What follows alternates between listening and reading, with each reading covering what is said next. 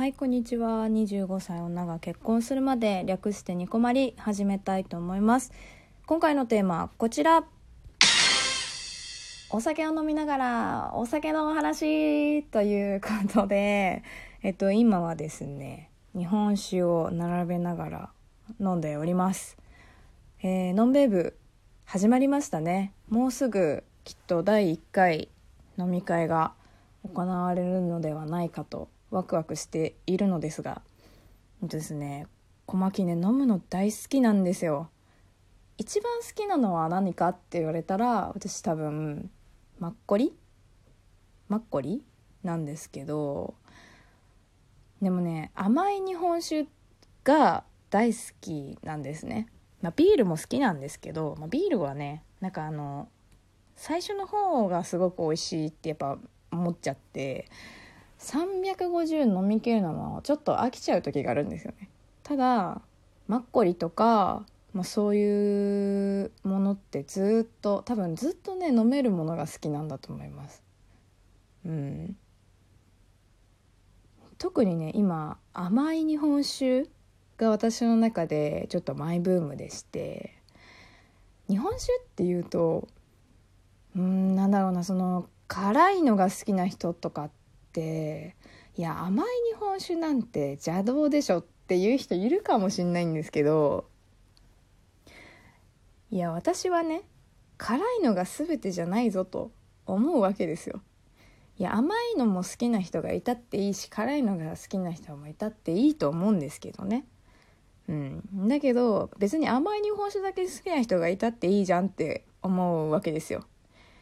まあ、私は単純に飲めないっていうだけなんですけどやっぱねその美味しいとか好きっていうのにはちょっと辛い日本酒はねうんあんまりだなって自分の中ではね。やっぱり甘い日本酒の方が好きだなって思うんですよ。いろいろ飲んでみて。うん、やっぱり辛いのはまだねちょっと舌がお子ちゃまなのか分かんないですけど私はあんまり飲めないかなって思うんですけど。でやっぱりまあ成人式もね1月にあったのであれなんですけど若い人たちお酒が飲めるようになってきた年の人たちって日本酒って取っかかりがないっていうかねなかなか手を出せないなって思う人もいると思うんですけど、まあ、そんな人向けっていうわけではないですけど私がおすすめなね日本酒をちょっと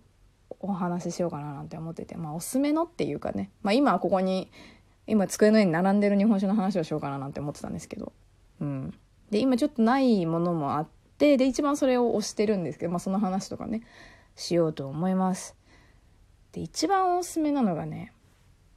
まあ一番おすすめなのがねって私も別にそんな本数飲んでるわけじゃないので、まあ、どんどん塗り替えられるかもしんないんですけど、まあ、一番今のところ好きなのは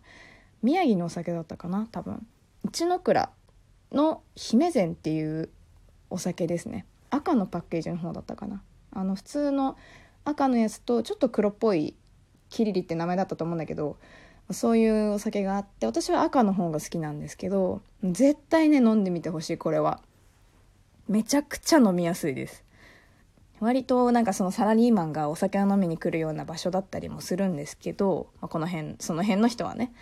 でそこの駅の近くに日本酒の飲み放題で1杯ずつお試しで飲めるお店があってね。でお酒好きな同期と行ったんですけどいろいろ飲み比べてみてでその時はやっぱりまだどんな日本酒が好きかもちょっとよく分かってなかったんだけどやっぱりね辛いのはね私は飲み進められないのかな多分。でその中でわこれは美味しいわって思ったのが姫膳だったんですよね。うん。もうこれは日本酒ちょっとって思ってる人はちょっと一回飲んでほしい。うん。で、まあ、そこからなんだけどちょいちょいそういう甘い日本酒ってどんなのがあるんだろうっていう興味が湧いてきてですね。で買っているんですけどだからねちょっと今置いてあるもの紹介したいな。じゃあ今紹介するんですけどな先に名前だけ言おうかな。うんと越後桜。とデザート純銀と宗正っていう名前のものが置いてあるんですけど今。でまあ、順番に行きましょうかね。まあ、いちご桜は皆さん多分見かけたことある人はたくさんいると思うんですけど私これめっちゃ飲みやすくって好きなんですよね。うん。甘すぎないっていうか、まあ、甘いんですけど甘すぎないっていう感じ。でさっぱり割としてる感じですね。さっぱりしてるんだけど飲んだ時になんかアルコールがふわってなる感じの気持ちいいお酒だなっていうふうに思います。結構本当にねスーパーにも売ってるしコンビニにも最近は置いてるのよ見かけるな。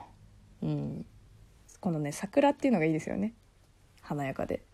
はい。ですね。あとはデザート純銀なんですけどデザート純銀はね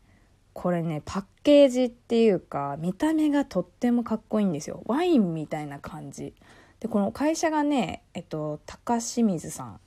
から出てます。これねでもデザート日本酒って書いてあるんだよね。でだからわかんない。食後に飲むのが一番いいのかよくわからないんですけど。でこれその高清水さんの説明書きで書いてあるのはやや甘口って書いてあるんだけど私からすると割と甘い感じですね。えっとミオっていうスパークリングの日本酒があるの皆さんご存知だと思うんですけど、まあ、それが好きな方は結構好きかもしれない。すごく飲みやすいです。うん。これ彼氏が買ってきたんだけど絶対これロゴでロゴでっていうかパッケー買いしてきたんだろうなっていうぐらいかっこいい。デザート純銀書いてあります。純銀はね あのローマ字って言ったらいいのかな。うん。そんな感じで書いてあるんですけどおしゃれな感じですね。お米のお米と雫のマークで書いてあります。であと宗正か。宗正なんですけどこれはねザ・サガって書いてありますね。佐賀のお酒かな？私あんまりね買う時どこのお酒とかって思って買わないんですけどあんまりそういうこだわりを持って買うわけではなくて結構そのパケ買いとかでしちゃうタイプなので。で一応このボトルにねワイングラスで美味しい日本酒アワード2019最高金賞受賞っていう風に書いてあるんですけど、まあ、それで買ったみたいなところあるんですけどね。結構パッケージも渋い感じ。です。でこれね、まあ、パッケージって言ったんだけど3本とも飲み比べをしたんですよ。その あのお店でやったみたいな感じで1杯ずつ飲んでみたんだけどなんかね一番ね親っていうちょっと特殊な感じがすごいして口当たりって言ったらいいのかな。そうなんか渋いなって思ったの一瞬。であんまりそのワイングラスで美味しいって書いてあるけどそんなに感動はしなかったんですよね。うん。まあそういう感じだったんだけどでも単体でこれだけ飲む機会があってそしたら全然その3つと比べて飲んだ時よりもさらに美味しいっていうふうに思ってよく飲んでいます。私はねおつまみと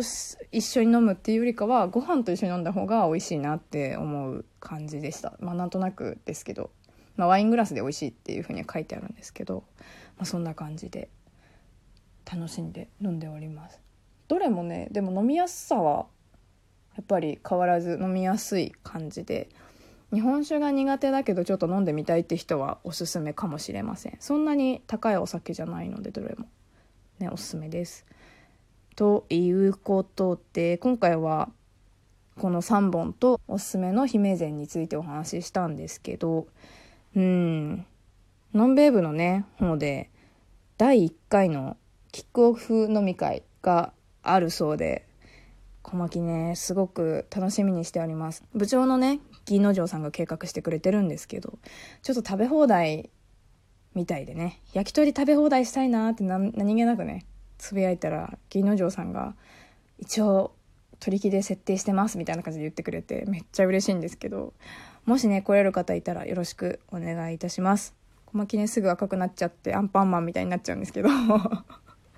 声でかくなるだけでね悪酔いはしないと思いますのでたくさん絡んでいただけたらなと思います。はいということで今回はこの辺にしたいと思います。ではでは次回もラジオトークにてお会いしましょう。小牧でした。またね